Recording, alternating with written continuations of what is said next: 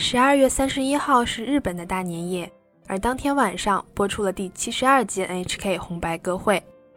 红白歌会的正式名称是 NHK 红白歌合战，是从一九五一年开始以男女对抗形式呈现的大型跨年演唱会。不同于春晚涵盖了相声、小品、杂技、戏曲等多种表演形式，红白里只有歌曲这一种形式。今年登上红白歌会的有我们比较熟知的福山雅治、新演员乃木坂四十六等等。错过的小伙伴可以去网上补一下喜欢的人的片段了。不过今天我想聊的其实是日本红白歌会的收视困境。近些年来，红白歌会虽然依然秒杀其他电视节目，但收视率也是越来越低。从巅峰时期的百分之七十多，一度跌到了现在的百分之三十多，而这背后的原因也是全体广播电视业所面临的困境。嗨，大家好，这里是旅日，我是 Tina。先祝大家新年快乐！我是比起歌曲更喜欢语言类节目的 Tina。红白歌会的收视率每况愈下呀，大家讨论的焦点也在于究竟是它变了，还是观众的口味变了。首先必须承认的是，红白歌会肯定是逐渐改变了的。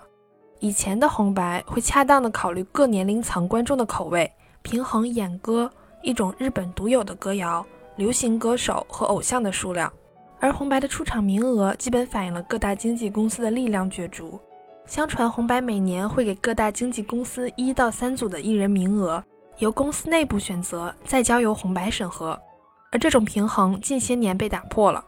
杰尼斯、板道系和 LDH 系的偶像和组合艺人的名额迅速扩张，尤其是杰尼斯，近年最高达到了七组，这严重挤压了原创流行音乐和传统演歌在红白的生存空间，让很多日本观众不满。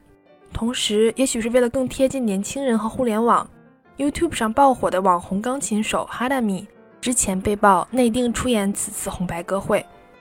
节目组考虑让哈拉米与大名鼎鼎的音乐家同台表演，而且让他多次登场。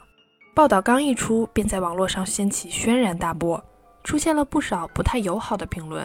比如说，对于真正学钢琴的人来说，他的水平不过如此；身为高龄观众，根本不认识他，和网红不应该上红白等等。更多的人则感叹，NHK 居然向网红流量低头了。回首过去的红白歌会啊，作为一档持续了七十多年的国民节目。它在日本人民心中的地位早已不可动摇，而如今为了收视率，邀请网红上台演出，很多观众不能接受一个传统节目，甚至是新年的象征，逐渐走向商业化。但不得不说，红白歌会的力量是逐渐削弱了的。现在已经不是所有人都以上红白歌会为莫大荣耀的年代了，不少大牌艺人本身的实力和国民好感度已经不再需要经纪公司的名额。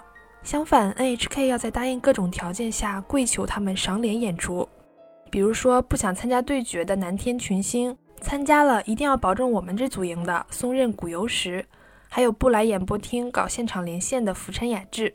另外也有直接拒绝出演的，理由也是多种多样，比如说大过年的不想工作的 Bees，自认自己是一个演员的柴崎幸，还有爸爸年年上红白自己没兴趣的 One Ok Rock 主唱 Taka。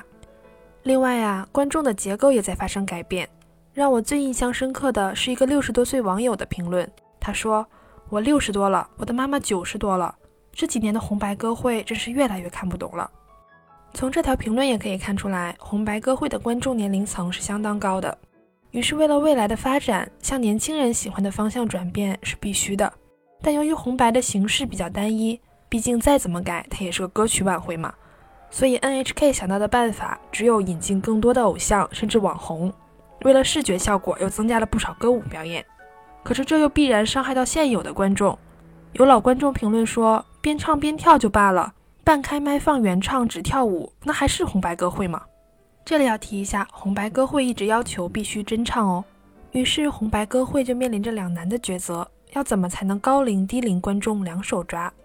而另一个观众又指出，年轻人不是不看红白歌会，他们是根本不看实时的电视节目啊！这也几乎是广播电视业全体从业者面临的问题。最后啊，咱们聊点轻松的。其实红白歌会也会邀请国外有名的歌手参加，其中也有不少华人歌手，这些也都是在日本家喻户晓的明星了。首先当然是当之无愧的女神邓丽君，她曾三次出演红白歌会。之后因为想给后辈留机会而婉拒了红白歌会的邀请。在邓丽君的全盛时期，整个日本都很难找到一个与她媲美的歌手。陈美玲、欧阳菲菲也曾三次参演红白歌会。此外，翁倩玉、谭咏麟、徐若瑄、女子十二乐坊、巫慧敏，以及以偶像团体成员身份参与的李纯、钱琳、陈曲，也曾先后登上过红白歌会的舞台。那么，听了今天的介绍，红白歌会的形式你喜欢吗？对于咱们今年的春晚，你有什么样的期待呢？都可以在评论区中告诉我，期待着与大家的交流。好的，感谢大家收听《旅日东京日记》，我是缇娜。